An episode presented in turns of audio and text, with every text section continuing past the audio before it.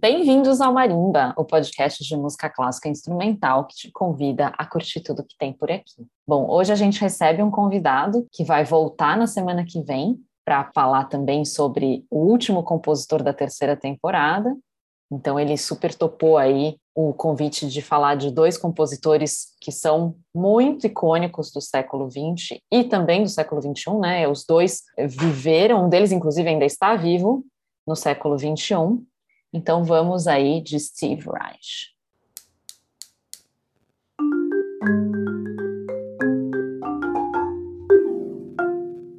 Bom, o Steve Reich, ou Steve Reich, né, as pessoas falam, ele nasceu em Nova York em 3 de outubro de 1936 e está vivo até hoje. Né? Ele está aí com 85 anos, continua compondo, a última peça que ele compôs é de 2020, e ele é, assim, o nome da música minimalista. Então vamos receber aí o Léo Labrada para conversar com a gente sobre Steve Reich.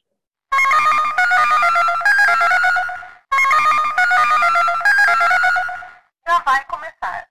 Para escutar, continue na linha após a identificação. Bem-vindo ao Marimba, Léo Labrada. Estou muito feliz por receber você aqui hoje para conversar com a gente. Bom, você é, hoje é a primeira de duas participações suas em sequência, a primeira vez que a gente vai receber o mesmo convidado em dois programas em sequência. E bom, a gente vai falar sobre dois compositores assim muito contemporâneos, né? Um deles inclusive ainda está vivo, que é o que a gente vai falar hoje. E, mas eu queria, para começar, você estava me contando aqui em off, né, um pouco da sua história, o que você faz e tal. Eu queria que você contasse para mim e para os nossos ouvintes como que você chegou na música, ou a música chegou na sua vida, e como você chegou onde você está agora. Boa noite, Ana. Obrigado pelo convite. Estou muito feliz de estar aqui. É, eu tenho uma história muito fácil com música, na verdade, porque minha família é de músicos, o que é uma coisa um pouco uh, um pouco rara, assim. Meu pai e minha mãe eram músicos. Meu pai, ele, ele tocava violoncelo, tocou atualmente a orquestra experimental de repertório, né? Ela se chamava antes a orquestra jovem, acho que era a orquestra jovem municipal. E ele tocava nessa orquestra com Jamil, ele foi diretor do, do Conservatório de São Caetano do Sul. E a minha mãe também toca flauta, toca piano. Minha avó, ela ela era farmacêutica, mas ela era, tinha formação de pianista também. E aí depois eu fui descobrindo que eu tenho parentes, é, meus avós são uruguaios e minha família toda de lá. E eu tenho parentes que já de tataravós que tocaram no Teatro Colón na Argentina. Então assim, tem um, um monte de músicos na família. Então eu costumo brincar que o mínimo que eu faço é fazer música, por mais que eu nunca tive muita pressão assim dos meus pais. É, minha irmã também seguiu música, mas agora ela trabalha com jornalismo e com assessoria é, para, para partes culturais, assim. E para mim sempre foi uma certeza, porque minha mãe, além de musicista, educadora musical também.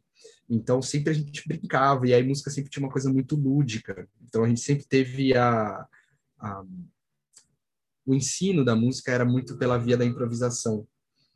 Então, quando eu tomei contato com a música experimental, para mim foi só uma continuação do que eu sempre vivi em casa, sabe? Que massa. E, e aí eu comecei com piano, mas acabei depois quando eu tinha comecei com piano com 5 anos, e aí com 10 anos eu descobri rock and roll, fui para bateria. E aí a minha mãe achou que tinha me perdido para sempre para o mundo da música de concerto. e acabou que não, acabou que eu encontrei a percussão e aí atualmente eu trabalho tanto como percussionista como regente, que é a nova moda, né? A moda agora é ser percussionista e maestro. Né? Ai, a gente brincou uma vez no episódio, porque quando a gente falou de regência, a gente chamou o Bolonha. Aí eu, eu falei, ah, eu, eu, eu tenho esse, essa carta branca, eu posso perguntar. Eu falei, Bolonha, vai, os percussionistas ficam lá no fundão, contando pausa, olhando pra galera, falam, ah, podia estar lá na frente, né? tem muito percussionista que vira regente. A gente tem muito tempo para confabular, para olhar e falar, acho que aquilo ali eu conseguia fazer. Mas eu acho que tem a ver também, se você, é, para quem escutou o podcast com o Edu Genizella, que fez sobre John Cage, né?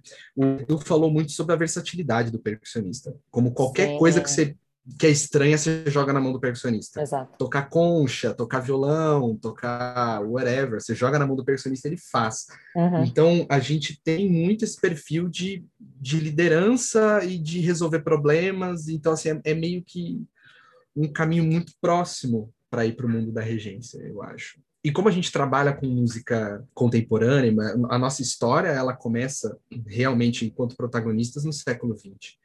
Então acaba que a gente tem um conhecimento bem grande disso. E aí a gente é muito requisitado para esse tipo de repertório. O meu caso foi esse. Eu atualmente rejo orquestra, rejo bastante repertório clássico e romântico, até música antiga, já trabalhei bastante aqui em Goiânia, mas eu entrei, a minha porta de entrada na regência foi de música contemporânea, porque ah, o, o percussionista sabe contar compasso, ele sabe ritmo difícil. Sim. Então a gente meio que já tá ali, sabe? Pelo menos essa foi a minha história. E aí depois, vendo que eu precisava de uma formação um pouco mais sólida com o repertório e me apaixonando por esse repertório. E aí quando eu fui ver, eu estava fazendo as duas coisas, como muitos, como é o caso do Bolonha, como é o caso do Eduardo Leandro, como é o caso é, o Karajan tocava tímpanos. Sim. O, o Rattle também. Rattle, timpanista, do Damel, não, do Damel multi-instrumentista, né? Mas enfim, também uhum. tocou percussão. Bom, e aí chegamos então no compositor de hoje, que é o Steve Reich, né? O Steve Reich, tem vários jeitos de falar o nome dele, que é um compositor super século XX, está vivo inclusive, nasceu em 1936 e fez muita coisa para percussão, né? Muita. Reich tem muita peça, nós percussionistas, nós adoramos o Steve Reich, é, não só porque a música dele é muito boa de tocar, ela é muito, ela, ela tem um viés percussivo muito forte. Mesmo quando ele escreve para qualquer outro instrumento, um, a gente costuma dizer que existe um conceito em música que é o conceito de ritmo harmônico. O ritmo harmônico é quanto tempo um, uma harmonia demora para mudar. Então, por exemplo, se você pega um coral de bar tem os corais de bar, são coisas que a gente estuda bastante nos primeiros momentos de, de universidade, assim. Um coral de bar vai mudar de harmonia uma vez a cada tempo do compasso, às vezes a cada meio tempo. Ou quando você tem, você pega um songbook, você pega uma canção, cada vez que você tem uma mudança de cifra, aquilo lá é o ritmo harmônico. E aí mudança de ritmo harmônico pode gerar tensão, pode gerar momentos da música mais tensos. Então, uhum. se você quer um momento muito tenso, você pode mudar muito a harmonia. Ou você pode pegar um acorde super dissonante, assim, que precisa, que vai resolver na nossa casa, que vai resolver na tonalidade principal, e aí você fica segurando aquele acorde dissonante, ele fica lá, ele fica lá, ele fica lá, então você diminui o ritmo harmônico, e quando ele vem, nossa senhora, é assim, é um prazer. Então, o Steve Reich, ele geralmente trabalha, agora já não tanto, mas até mais ou menos na década de 90, ele trabalhava com ritmos harmônicos muito lentos. O que faz com que ele tinha que, assim, é, ele, ele tinha que contrabalancear para um outro lado. E o lado que ele escolheu foi o lado do ritmo. Então, o ritmo é muito pulsante, é muito intenso e a harmonia ela é um pouco mais estática, ela demora mais para mudar. E isso tem a ver com o que é o minimalismo em si, porque o minimalismo ele não deixa de ser um movimento de contracultura dos Estados Unidos. Então, quando a gente fala de minimalismo, Steve Reich é associado muito fortemente com esse, com esse movimento musical. Porque, assim, vamos parar para pensar um pouco na situação que está é, que tá acontecendo na pós-Segunda Guerra Mundial. Então, a gente está falando ali de década de 1940. Os Estados Unidos entrou no fim da guerra. Então, ele saiu bem da Segunda Guerra Mundial. E, além de tudo, ele saiu para reconstruir a Europa. Então, ele muito facilmente se tornou uma potência. Mas uma coisa que os Estados Unidos descobriu enquanto nação foi que eles facilmente suplantaram a Europa em termos de é, potência econômica, potência militar, mas cultura é algo sedimentar, é algo que leva anos e anos. Isso o próprio Trotsky escreve também quando ele vai fazer uma crítica ao proletkult, que foi um movimento soviético que falava, ah, não, você tem que pegar o proletário, o próprio proletário fazendo arte para o proletário, como uma ideia de uma via direta, assim. Isso foi um movimento que foi bastante falho, e o Trotsky criticou isso. Ele falou, cara, não tem como, cultura, ela é um processo sedimentar. E os Estados Unidos é uma colônia recente, né? Assim, é uma colônia do meio do século XVIII. Então não tinha muita tradição musical até se você for comparar, por exemplo, a tradição musical, se eu estou falando de música de concerto, né, do Brasil com os Estados Unidos, do Brasil é super rico e interessante. E os Estados Unidos, por mais que tenha a sua história, e, também eu não sou um especialista para falar, eu consigo te dizer que ela é bem menos interessante assim, do que a nossa. Então, os Estados Unidos percebeu que precisava, eh, os Estados Unidos queria ser potência de tudo, né? Então, dentre vários projetos, de, inclusive projetos super controversos, que nem o projeto Paperclip, né, que era pegar... É, é, o projeto Paperclip foi um projeto de pegar cientistas e é, físicos, engenheiros e cientistas nazistas e em, trazer eles para os Estados Unidos, dar uma nova identidade para eles e fazer eles morarem lá. É, Medo. Foi uma parada que aconteceu. Os Estados Unidos, é só separar para pensar que do dia para noite os Estados Unidos tinha foguete. Nunca teve, entendeu? Foi porque eles trouxeram os engenheiros e os cientistas. Então, o projeto Paperclip era isso. O projeto Paperclip em inglês é clipe de papel, né?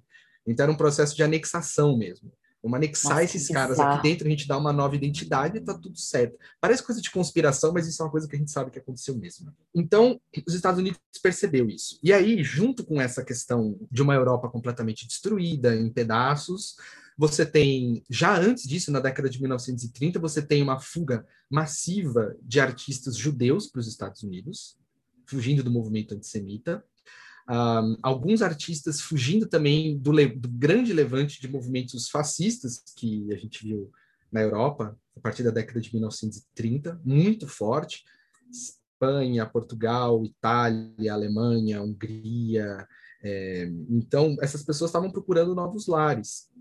E pós-Segunda Guerra, com a perspectiva de um, de basicamente de melhores condições, né? A própria Sarah Horsby fala do Stravinsky indo para os Estados Unidos, porque, meu, cansou. O Stravinsky, ele, ele chegou a ter que dividir cama com Ravel num hotel. Eles tiveram uma cama de, casa, de solteiro dormindo junto, porque não tinha dinheiro, entendeu? Gente, que maravilhoso! Para isso. Sim. Imagina tipo, não tem mais idade para isso, cara. E os Estados Unidos sacou isso. Então, vamos trazer esses caras e vamos nos tornar a grande referência até a década de 1940 não dá para falar de ruptura na música europeia. Então aquela conversa de ah, as pessoas estão fazendo música atonal na década de 1920 e 30, porque veja bem, a, o mundo não era um lugar muito bonito. Cara, a, a, Primeira Guerra Mundial foi uma, foi uma guerra que ela contou com muito apoio da população. As pessoas foram lutar na Primeira Guerra bem felizes, assim. E, e a volta da Primeira Guerra trouxe seres humanos completamente destruídos. Então, isso começou a, a, a trazer um pouco de choque, né? A partir da, seg da segunda, é, do fim da década de, de 30 para 40, você começa a conseguir falar de ruptura. Antes disso, a Europa está vivendo uma consequência natural. Isso é a tese do Schoenberg mesmo, né? O Schoenberg ele vai falar o que eu estou fazendo aqui é o próximo passo depois do Mahler. E se você pega os esboços da décima do, do Mahler, é, você vê que realmente o Mahler, ele, ele não chegou a terminar, né? Mas, assim, ele ia chegar em coisas muito doidas. E aí esses, essas pessoas vão para os Estados Unidos e começam a falar, assim, dessa continuidade barra superação da tradição europeia. E os estadunidenses estão olhando aquilo e falando, cara, a gente não participou dessa parada. A gente vai romper chega... com o quê? A gente não fez parte disso aí, cara. Exatamente. Então, assim, quando o Scheber sentava para escrever, o... É, eu costumo brincar isso, assim, falo, quando o Scheber sentava para escrever, o Bram senta do lado dele e fala, ah, você vai botar dó sustenido aí, é? é? Você vai botar na trompa? Tem certeza? É, isso é escrever. Da mesma maneira que uma pessoa que pega e vai escrever bossa nova no Brasil, o Tom, o João Gilberto e o Baden sentam do lado, entendeu? Falam, e aí, esse acorde que você vai fazer sem nenhuma dissonância? Sério? Desse jeito? Então, assim, é muito difícil, né? E os estadunidenses olhando e falando, cara, eu tô achando que, inclusive, não quero imitar isso, porque isso tá vindo, isso vem com uma, uma certa arrogância, né? De essa é a arte maior. Então, na pintura, surge um movimento na década de é, entre 40 e 50, que é o expressionismo abstrato, que a gente pode falar que é realmente a primeira escola dos Estados Unidos artística. Que aí vai ter caras como Jackson Pollock, que ficou bem famoso, o De Kooning, Mark Rothko, é, o Pollock com aquelas pinturas dele de jogar tinta, assim, né, década de entre 47 1947 e 50. Então aquilo ficou muito forte, como uma, assim, uma ideia de que a gente pode reagir contra essa cultura europeia. Em termos de música, a gente tem o John Cage, que até hoje é, os Estados Unidos colhe as consequências da, de, de ter o John Cage como um artista, musicólogo, filósofo, escritor. Então, por que, que eu estou falando tudo isso, né? Se por um lado a gente tem na pintura todo, é, toda essa tradição vindo, o que é a tradição europeia na década de 1940 e 50 e 60 ainda? É o serialismo. É como, gente, como vocês falaram no episódio de vocês do Schoenberg, né, da segunda escola de Viena, então você tem o Schoenberg que codificou a ideia do, de escrever com séries de 12 sons. E aí você tem na década de 50 a extrapolação disso, que é vamos fazer série para tudo, série para altura, série para ritmo, série para dinâmica, tudo vai ter série, que é o tal do serialismo integral, né? E aí isso vem para os Estados Unidos e os estadunidenses estão olhando isso falando, cara, mas isso é muito, assim, é muito abstrato, é muito complicado, é, e aí cada pessoa vai reagir de um jeito. E a maneira que o Cage vai reagir é uma maneira indo pela via do orientalismo, assim, né? Ele vai para o Zen, ele vai para outra história, assim. E aí você tem alguns artistas bem importantes que vão junto ali do Cage inaugurar esse movimento do minimalismo. Então tem um cara que vem antes do, do Steve Reich que chama, por exemplo, o Lamont Young, que ele está vivo ainda também, bem velhinho. É, o Lamont Young, ele é foi aluno de assim de grandes referências do serialismo, ele tinha peças seriais. E num dado momento ele falou, cara, isso aqui não tá certo, assim, tipo, isso aqui não tá ressoando aqui, não tem verdade no que eu tô fazendo. Eu tô reproduzindo um modelo que não é meu, né? E aí começando a, a escutar música oriental, então Gagaku do Japão, é, Ragatala, música hindustani da, da Índia, é, com muitos sons sustentados, né, um ritmo, é, de uma maneira geral, todo muito mais lento, o Lamon Yang começa a querer radicalizar isso. E aí ele se junta com um grupo dos Estados Unidos de performers, que chama Grupo Fluxus. Foi super importante, inclusive a Yoko Ono era, era integrante do grupo. Uhum. O Fluxus apareceu duas vezes já. Ah, então, o Fluxus é incrível. É incrível. E, e é, traz toda uma outra perspectiva. Então, assim, eu vou começando dando passos para trás, né? E aí o, o, Lamont Young, na década de 1960, ele tem as, uma série de peças que se chama Composition 1960. Então, composição 1960. E a composição 1960, número 7, é sustentar durante um tempo muito longo uma quinta, que é si e fá sustenido. É basicamente isso aqui. É só essa instrução, sustente por um tempo muito longo. E existiam performances de 40 minutos só com essas duas notas. Então, é, então, o movimento minimalismo ele chega, ele começa aí, entendeu? Com as pessoas falando, vamos dar vários passos para trás. Da mesma maneira que a performance está dando vários passos para trás com as artes visuais, é, o minimalismo traz um pouco isso. Existe um flerte entre o absurdo e a repetição. Porque se você para para pensar, a repetição ela é completamente absurda. Se você para para pensar de um ponto de vista pragmático. Eu te falei uma vez, você já entendeu. Se eu preciso repetir por questões didáticas, ok. Mas o, a repetição no meio artístico, ou bem você tem maneiras específicas de fazer uma repetição para criar expectativa, ou a repetição como variação, variar um mesmo material. Agora, repetir literalmente é um completo absurdo. E aí você tem vários artistas que vão trazer essa ideia do absurdo junto. Então, assim, o minimalismo ele não, ele não bebe nessa fonte, mas ela vem, ela vem junto com esse flerte. Então, caras como o Duchamp, que é o cara do Ready Made, não só a repetição da coisa, mas a repetição do processo. Você tem, por exemplo, antes dele ainda o Mallarmé, que é o escritor francês, que ele foi uma das primeiras pessoas a fazer isso, a recortar palavras, jogar dentro do saco e tirando e falando essa aqui é minha poesia. Então é, um, é uma repetição de um processo absurdo.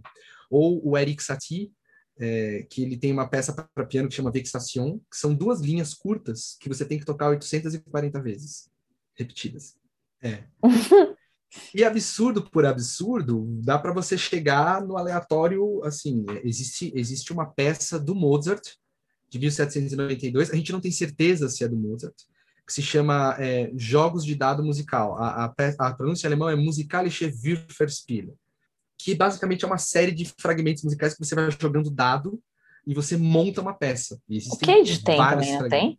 Uma o Cage é um cara que ele tinha a, usava o Xing, né, para compor as músicas dele, mas isso já acontecia no século XVIII como uma brincadeira. Que assim, louco. Como, ah, vamos. É, então, vamos jogar uns dados aqui e criar uma música. Só que naquela época, dentro do contexto tonal, então, assim, compor naqueles moldes, você tinha que pensar bastante nas regras. Era um pouco que nem compor um cânone, você tem que pensar como que tudo vai encaixar direitinho, assim. O, o Kay já não está mais preocupado em, em encaixe, porque ele não está trabalhando com a noção de coerência, né? Ele não está preocupado com isso. Então, o Reich está junto com essa galera. Assim, ele, não, ele nunca trabalhou com fluxos nem nada, mas ele conhecia o Lamont Young e ele conhecia o Terry Riley, que é muitas vezes assim a, a peça dele chamada Em Si, que é em dó, é considerada a primeira peça minimalista. O Lamont Young já fez muita coisa na década de 60, né? O, o, o In Si do Terry Allen de 1964, mas ela é muito impactante essa música. E é uma música Legal. que ela tem duração livre, mas ela dura pelo menos uns 50 minutos, uma hora e pouco. Uhum. São pequenos fragmentos musicais. São 53 pequenos fragmentos musicais. Que legal. Só para falar para os ouvintes, em si, a gente está falando em inglês. Não é que a peça chama em si e ela é em dó, tipo, né? O nome é uma nota e na verdade é outra. Em si, a letra C em inglês é a, é a nota dó. Exato. E aí o Steve Reich ele tocou nessa peça. Inclusive dizem que ele teve a grande ideia, porque a peça ela passa a peça inteira, ela tem oitava de dó aqui no agudo fazendo colcheias, fazendo pulso da música diz que ele foi a pessoa que teve essa ideia. É, que já é o começo do Reich, né? Porque ele é, ele é muito isso. Eu acho que você falou tudo, Ana. O Reich é pulso. A, a, grande pira do Reich é pulso. E em 1963, ele tá assim, ele fez aula, ele fez aula com vários compositores importantes europeus. Ele chegou a fazer aula com Luciano Berio, Darius Milhaud, Caramba. E, e o, o Berio começou a sacar que ele ensinava para ele as técnicas seriais e tal e ao invés de ir transpondo, porque você, você, você tem uma série dodecafônica, né, de 12 sons, mas na verdade essa série gera outras 48. Então, cada vez que você está compondo música dodecafônica, você está trabalhando com essa matriz de 48 séries. E o Reich só ficava usando a mesma, usando a mesma, usando a mesma. e aí o Barry e falou para ele... Pra que mais 12? E o Bério falou assim, cara, você não vai compor música serial, então para com isso. Diz o Reich que essa foi a melhor aula que ele teve com o Bério. vai ser você, vai ser você. Vai ser você, exatamente. E aí ele vai para Nova York, começa a descobrir essa galera do downtown, da parte de baixo, do sul da, da cidade, toda experimental, assim. Então, o Reich, ele já tinha interesse no ritmo, e principalmente uma coisa que vai atravessar a obra do Reich é o ritmo da fala. Ele tem uma trilha sonora que ele faz em 63, chamada Plastic Haircut, que ela trabalha muito com recortes de fala. E a gente vai ver que a primeira peça dele minimalista, que se chama It's Gonna Rain, que ele fez em 1965, ela trabalha com um loop, um loop curtinho, de uma pessoa falando It's gonna rain, it's gonna rain, it's gonna rain, it's gonna rain. Então ele tem essa, esse encanto pelo ritmo e, e essa meio que melodia natural da fala. E aí a gente vai, então, assim, vamos falar do Reich agora, especificamente. Imagina o cara tá lá em 65, tentando encontrar qual é a voz dele. Ele tá achando que o minimalismo pode ser uma boa, mas ele ainda não sacou muito bem, e ele gosta dessa coisa da fala, então ele pegou, gravou um pastor luterano, agora não sei se luterano, um pastor protestante, fazendo um discurso, e aqueles discursos bem inflamados, assim, e num dado momento ele fala It's Gonna Rain. E ele não sabe o que fazer com esse negócio, ele tá com dois gravadores de fita rodando, e, e, o negócio tá lá, it's gonna rain, it's gonna rain, e ele tá lá parado assim, falando, mano, o que, que eu faço da minha vida que eu não sei? Um gravador de uma marca, outro gravador de outra marca. E assim, a gente acha que a gravação, ela tá, assim, ela tá na mesma altura, então ela tá na mesma velocidade. Só que como são marcas diferentes, tem um microcentésimo milésimo de segundo de diferença. E aí ele colocou as duas fitas para tocar e começou a reparar que uma andava um pouquinho mais rápida que a outra. E que esse processo de desencontro gerava toda uma textura nova, gerava um material novo. Então, o Siri Reich descobre o que vai chamar de phasing, que é, em português a gente traduz como defasagem, que é esse processo de repetição de duas camadas, duas ou mais camadas, mas o Reich majoritariamente trabalha com duas camadas, é, das pessoas tocando a mesma coisa, então a mesma linha, e aí uma vai sendo empurrada gradualmente em cima da outra, ela desliza. E esse deslizar, ele gera novas estruturas, leva, gera novas resultantes. Uhum. E é muito percussivo isso, né? Muito percussivo. E é meio que a penicilina, ele descobriu por acaso. Todas as grandes descobertas foram por acaso. Com certeza. É, a gente tem toda uma fé no método científico, mas a coisa é muito do acaso, Exato. da inspiração. O método científico é para a hora do acaso você vai falar, ah! Ele vem depois, ele vem total depois.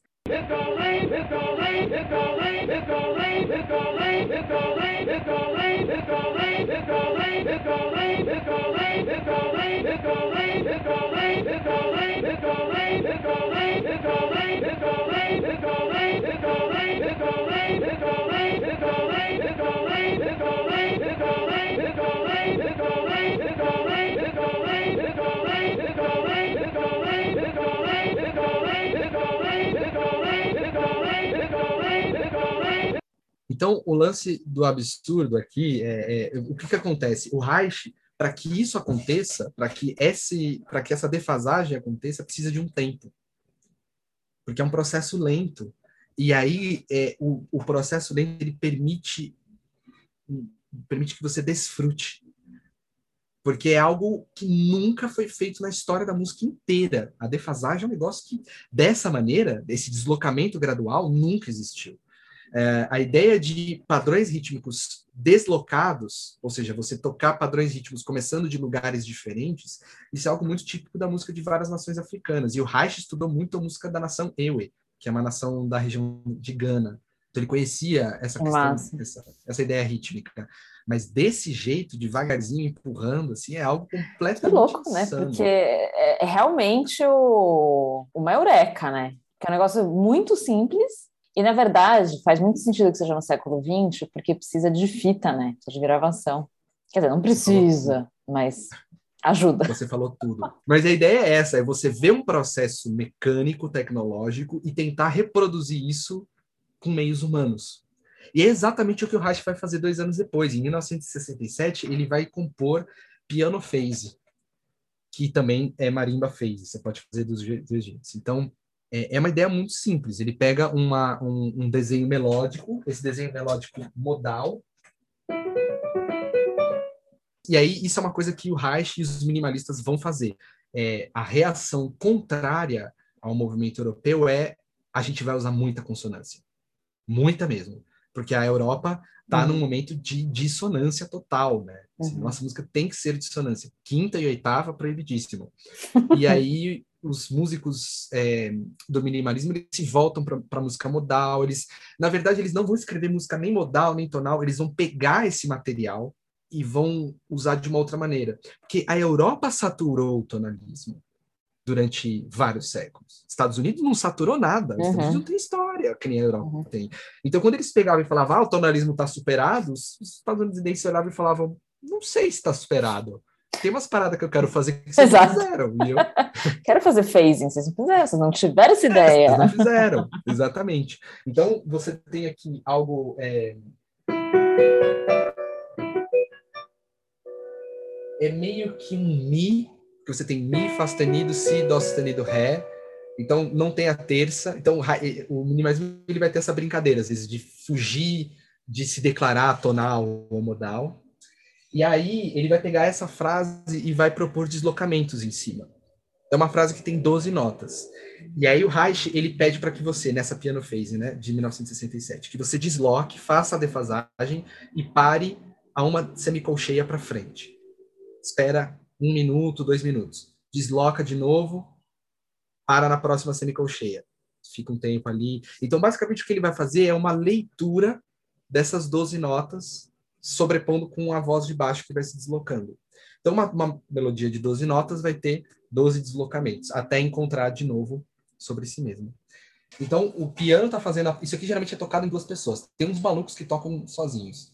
Mas geralmente é feito em duas pessoas, né? Uma pessoa mantém a base e a outra. Então, o que, que eu vou fazer? Eu vou deslocar gradualmente. Então, eu, eu vou mostrar aqui nas minhas mãos o que, que eu vou fazer. Eu vou começar sincronizado e aí essa mão vai começar a sair, empurrar bem devagar. Então, por estalo, é isso aqui. Tá junto. E agora a minha mão direita vai começar a empurrar.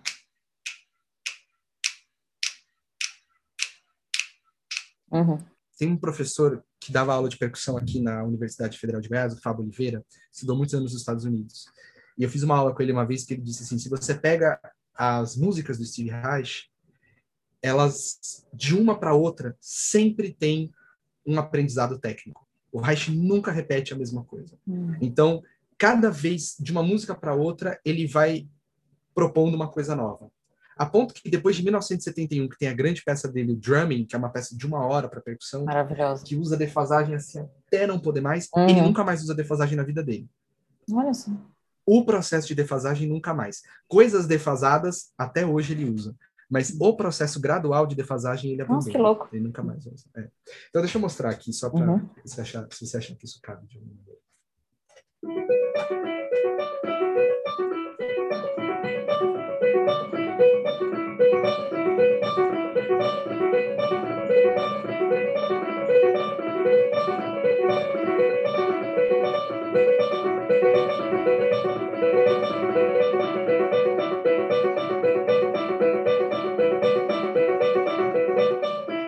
Eu fiz duas defasagens meio rapidinhas. No começo dá para ver que ah, fica meio rugoso, assim, né? A coisa fica, ela fica tritando e aí ela chega num novo lugar. E você começa a ter essas resultantes, esses sons. Então o Reich sacou, ele sacou isso. Ele falou, cara, com pouco eu consigo fazer muito. Vira outra coisa, é muito legal.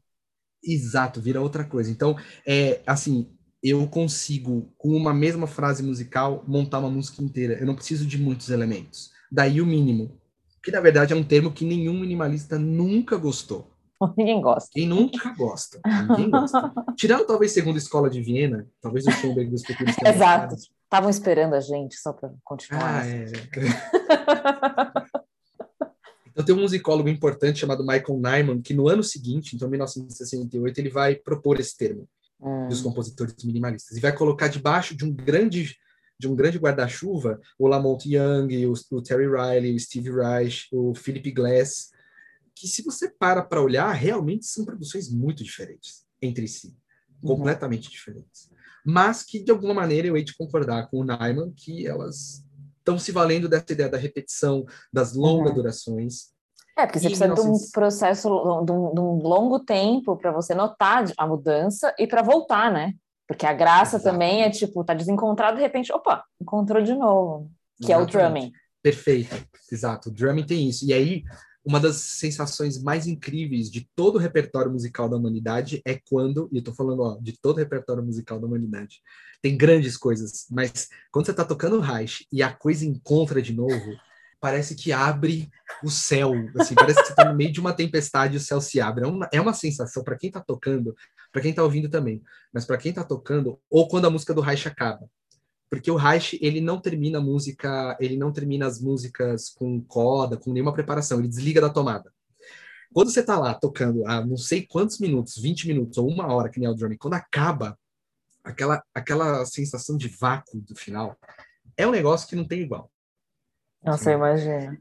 E aí o Reich, então, em 1968, ele vai escrever um artigo que se chama Música como um Processo Gradual. Music as a Gradual Process. E esse artigo é muito importante, porque, de uma certa maneira, não vou dizer que as pessoas se inspiraram nesse artigo, mas a ideia de processualidade na música é super importante da década de 1970 para frente. Muito, muito importante mesmo. É, o que ele vai dizer é: eu não quero que os processos composicionais estejam escondidos. Então, aquela coisa de é. forma, de como que eu vou trocar de acorde, isso tudo a gente quer esconder. A gente não quer que as pessoas vejam, eu quero que você só veja é, isso até o século, até o começo do século XX, assim, né?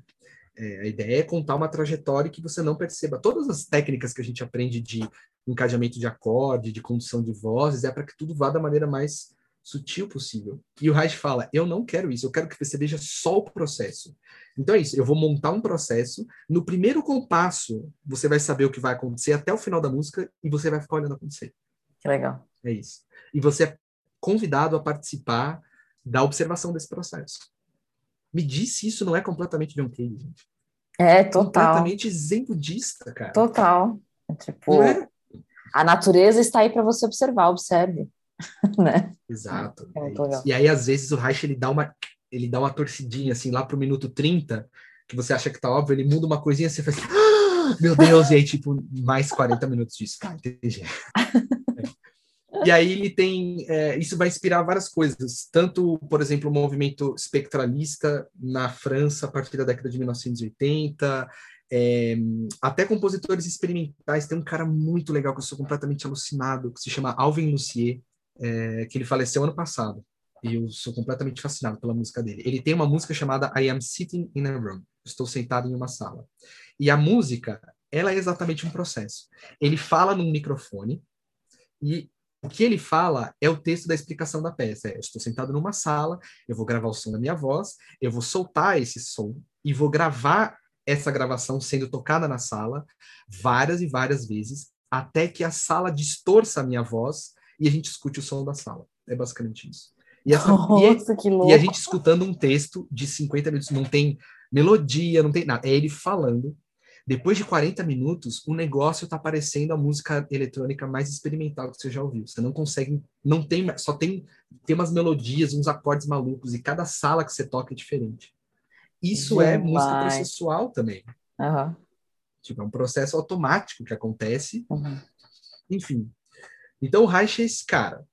Eu gosto de pensar tudo que está atravessando o Reich, que não dá para você dizer que o Reich, assim, o Reich não estudou com o Cade, o Reich não, não tem uma referência cadiana, mas essas coisas atravessam.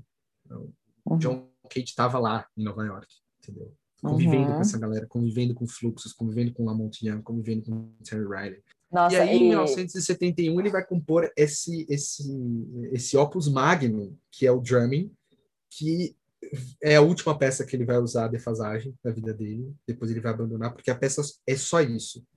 Ela é só defasagem.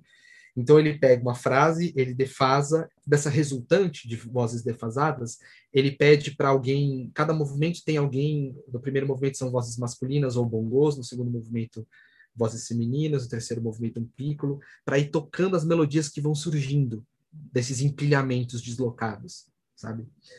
É, e aí ele cria essa, essa peça maravilhosa de quatro movimentos. É muito intenso, é muito intenso.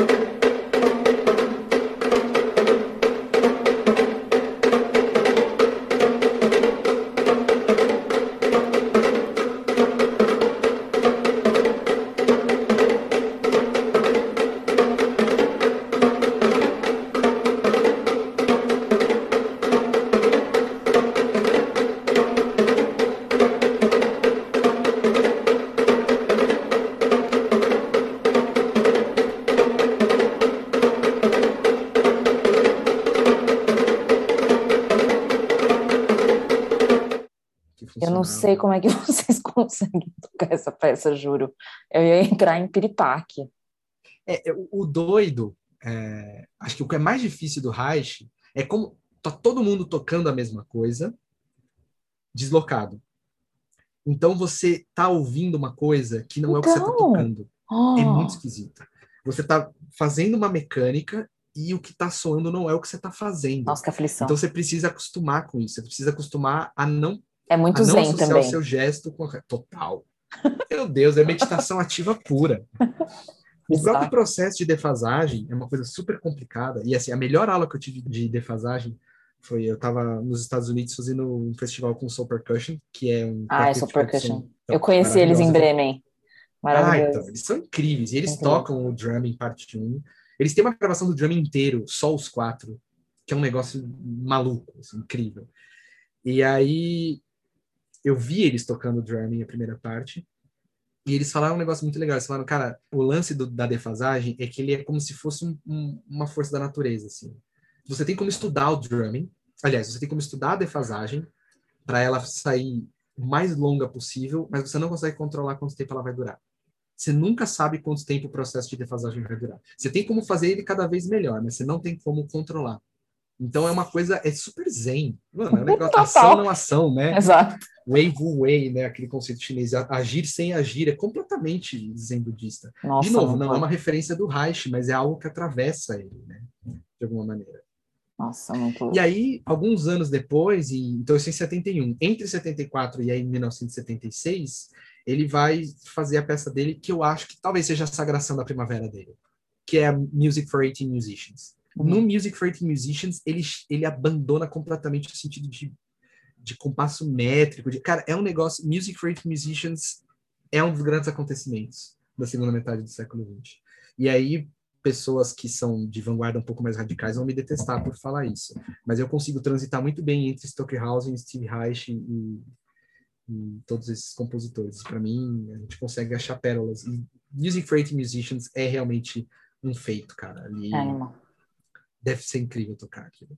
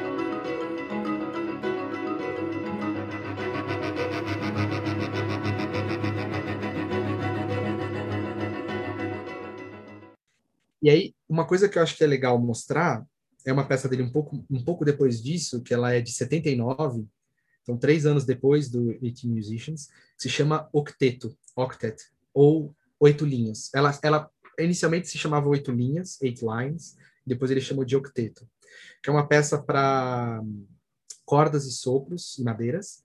Ela trabalha exatamente com essa ideia, com uma ideia que vai ser muito, que vai acompanhar o Reich, inclusive até, até consigo dizer com certeza até as décadas de 2010 acompanha. A ideia de eu não vou deslocar a frase, eu vou montar a frase deslocada, que é o Music for Pieces of Wood que você falou. Ele inventa isso no Music for Pieces of Wood. Eu vou apresentar a frase deslocada em pedacinhos, eu vou botando nota por nota ou, ou grupinhos de nota uhum. até que eu chego nisso.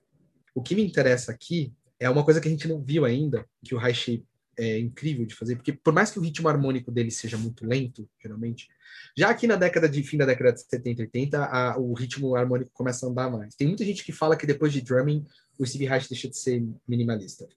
Eu não sei sobre isso, acho um pouco exagerado, mas ele realmente vai tornando o processo dele mais dinâmico. E o que eu quero mostrar aqui é, a gente vai ver que existe uma harmonia fixa, por mais que tenha muitas notas rolando, a harmonia total, assim, como se fosse um campo harmônico, ela é fixa, e ele vai começar a tirar as notas do grave, vai indo para o agudo, e aí quando ele começa a montar de volta para o grave, a harmonia é outra. ele faz isso com um nível de controle assim que eu acho muito legal.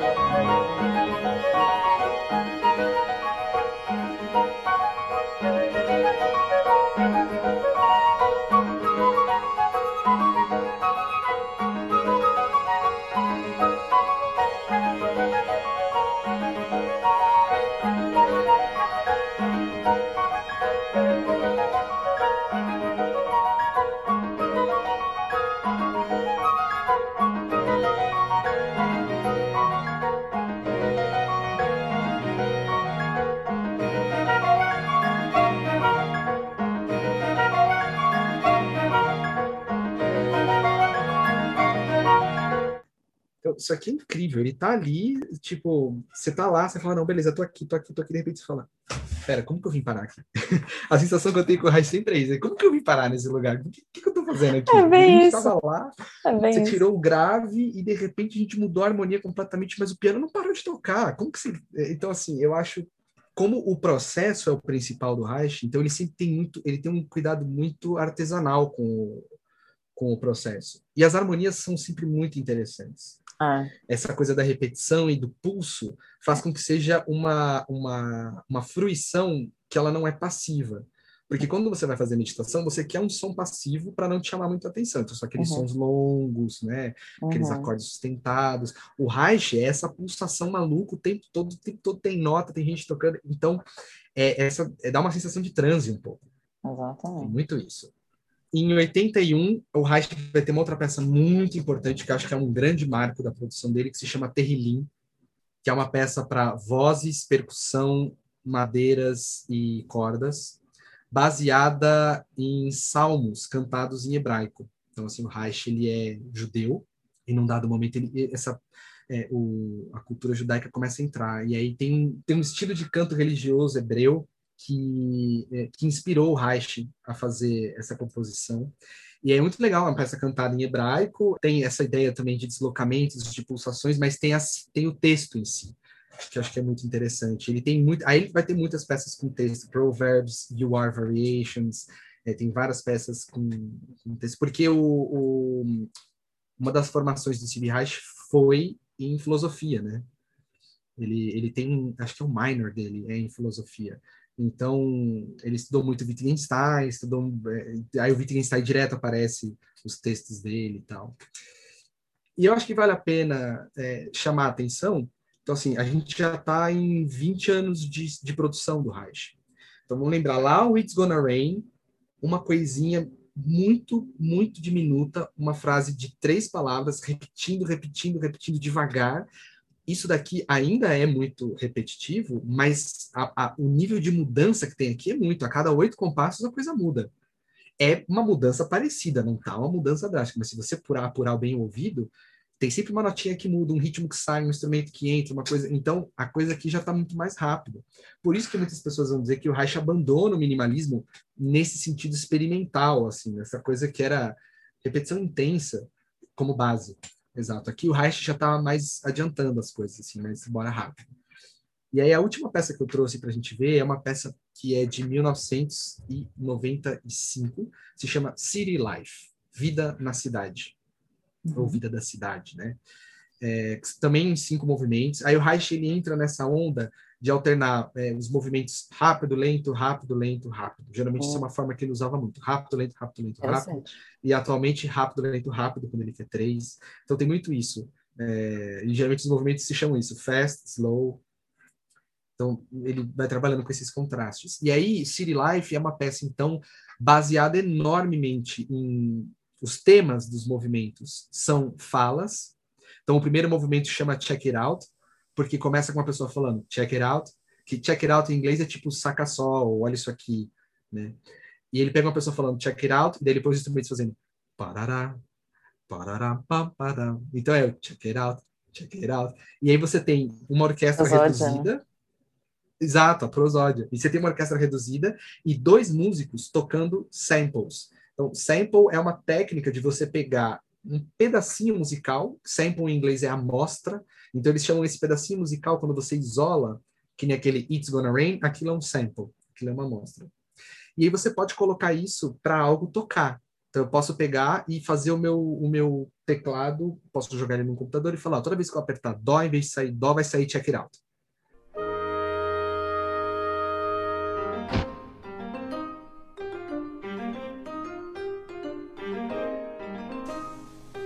Check it out.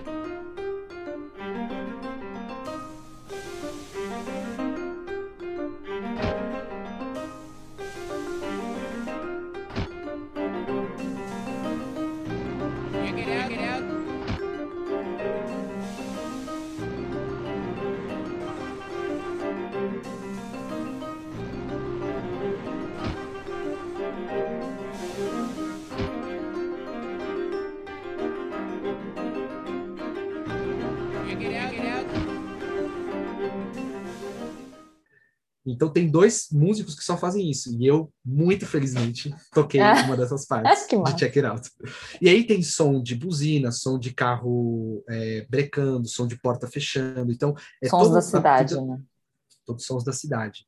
Então tem o começo, que tem o Check It Out, que é muito legal, e aí o terceiro movimento, que é um interlúdio, inclusive o City Life ele tem um- uma estrutura muito parecida com o Sextet, até em termos de característica dos movimentos, e tal, assim, é bem parecido. É, o terceiro movimento também se chama é, It's Been a Honeymoon, tem sido uma lua de mel, que na verdade It's Been a Honeymoon é uma coisa sarcástica, uma expressão sarcástica dos Estados Unidos, quando você fala assim, ah, você quer dizer que as coisas estão ruins e você quer falar isso de uma maneira sarcástica, tipo, nossa, tá ótimo. Então você fala, nossa, tem sido uma lua de mel. It's been a honeymoon. E aí ele fica apertando é, o percussionista, a gente fez os dois percussionistas, né? Então você fica apertando a tecla e aí fica cortando a palavra. Então fica honey, honey, honey, honey, honey, honey, honey. Então fica esse Que honeymoon. É muito legal, é muito legal. Genial.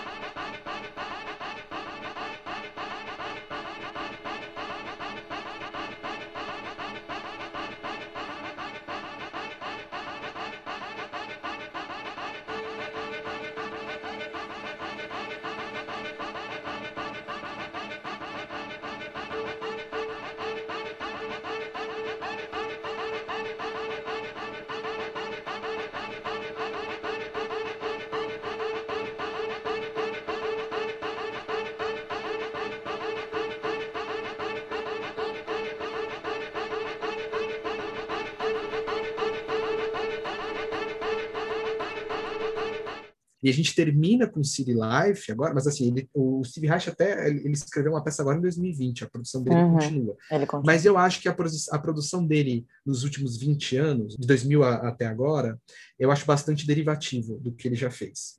acho É, eu vi que tem até uma que é em homenagem a 11 de setembro, né?